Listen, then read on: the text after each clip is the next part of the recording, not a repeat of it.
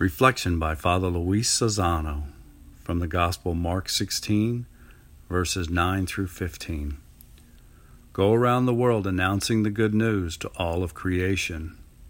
First, Mary Magdalene. She is the person who is merciful.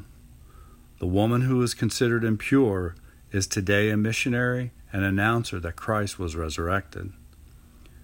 Please don't focus on the fact that people will judge you for the sins you have committed. Rather, look that you are an apostle of the resurrected Christ. You are called upon to take joy and enthusiasm to all around you.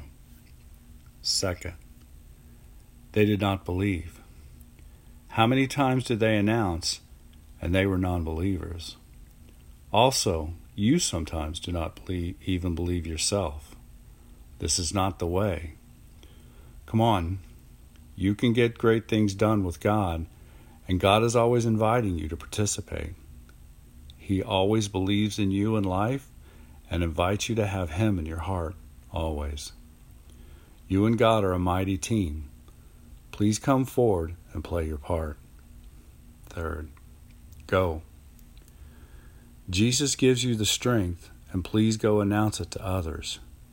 You have a gift by the grace of God because He knows you and you know Him. Don't judge others and don't spend your time fighting with others. Your job is to announce and take Jesus with you everywhere.